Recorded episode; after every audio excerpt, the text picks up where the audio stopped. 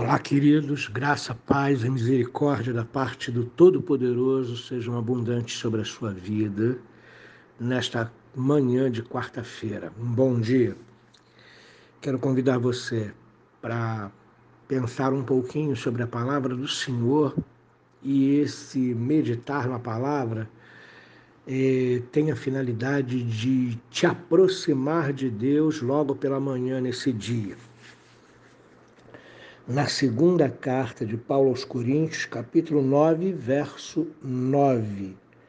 Como está escrito, distribuiu, deu aos pobres, a sua justiça permanece para sempre. Como vem fazendo desde o início, Paulo reforça sua discussão citando uma passagem do Antigo Testamento mais propriamente dito, o Salmo 112, verso 9. Ele quer retratar a bondade ilimitada de Deus para com os pobres e a eterna justiça de Deus que faz com que Deus haja assim.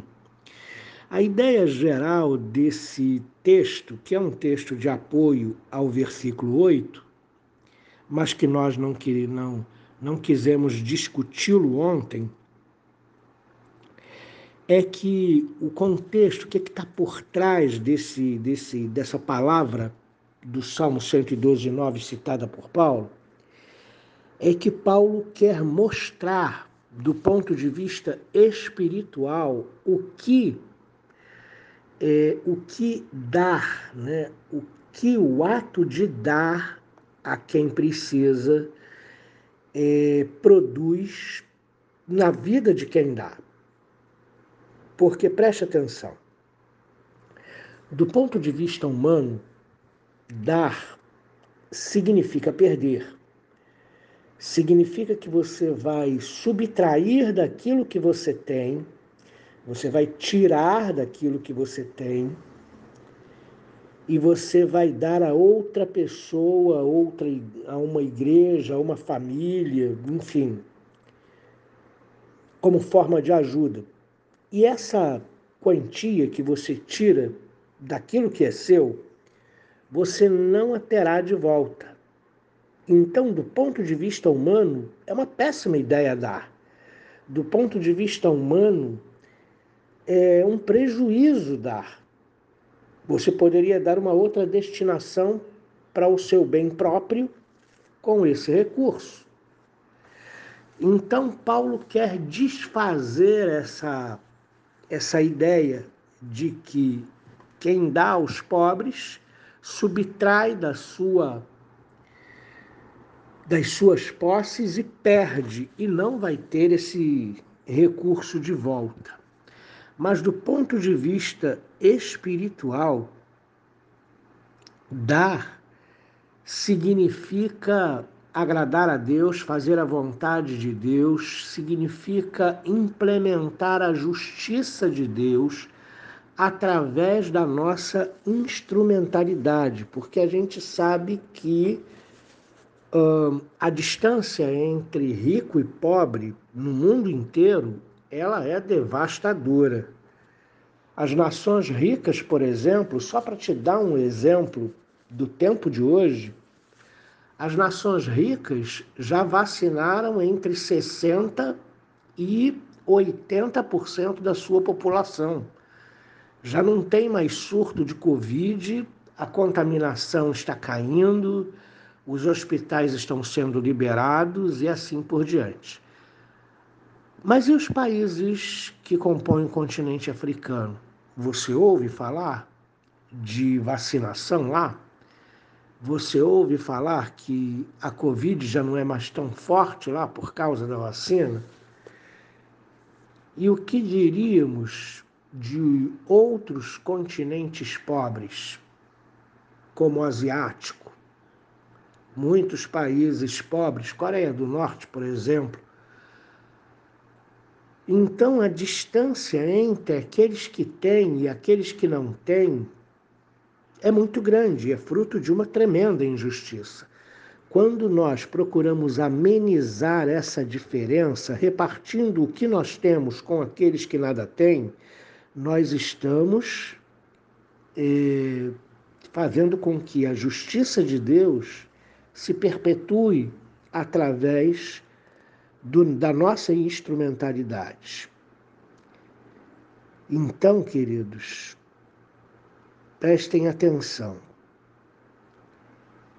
Essa, essa aparente é, incoerência, né? Distribui, dá aos pobres e a sua justiça permanece para sempre.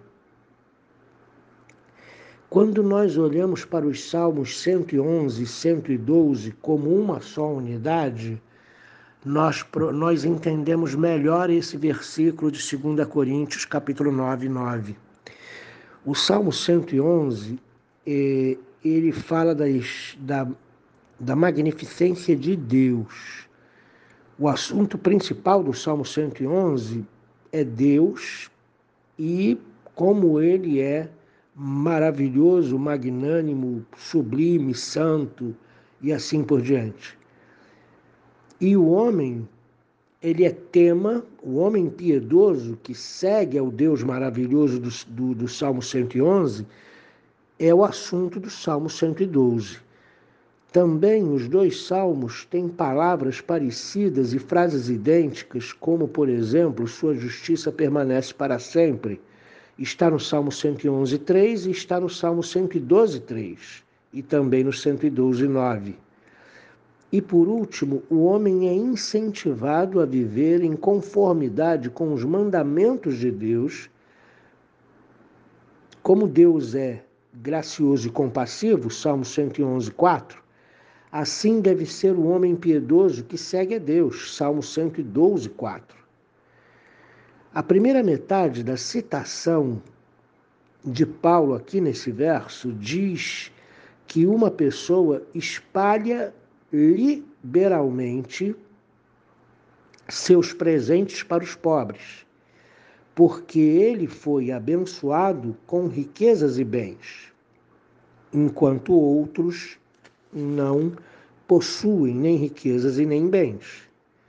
E por ser generoso, empresta livremente, ele é beneficiário da boa vontade e honrarias que vem da parte de Deus. A segunda parte da citação repete as palavras que descrevem Deus. Aqui se aplicam a seu filho.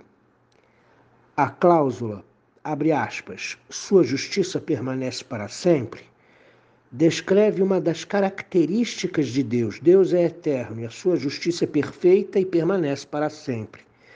Mas dificilmente essa palavra caberia no caso, é, é, cabe, é, caberia ser aplicada no caso de um ser mortal num mundo pecaminoso.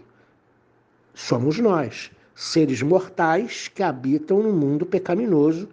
Essa palavra, sua justiça permanece para sempre, não caberia em, é, sendo aplicada a nós. Não obstante, tanto a palavra hebraica como a palavra grega para justiça também significam bondade ou misericórdia, no sentido de doação caritativa. E essa conotação se ajusta tanto ao Salmo quanto ao contexto de Paulo. Então, nós poderíamos dizer aqui, né, a, a sua bondade dura para sempre, a sua misericórdia dura para sempre, ao invés de sua justiça dura para sempre. O que Paulo está querendo dizer aqui é que os coríntios devem dar livremente, porque dar livremente tem recompensa. Dar livremente agrada a Deus, dar livremente faz-nos parecer com o coração bondoso, misericordioso e justo de Deus. E Paulo quer desfazer as impossibilidades criadas pela nossa própria carne com pena de se desfazer de algo que é nosso, de abrir mão de algo que temos. Que nós possamos ser liberais no dar, que nós possamos ajudar uns aos outros com alegria, porque quando fazemos assim, nos assemelhamos ao nosso Senhor, cuja justiça dura para sempre. Amém.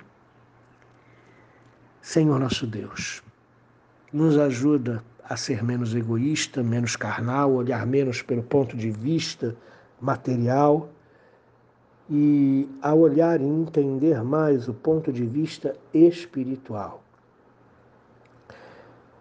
Uma atitude tão simples, Senhor, tirar um pouco daquilo que a gente tem para ajudar alguém que nada tem, tem um peso espiritual e uma lei de retorno poderosíssima sobre a nossa vida.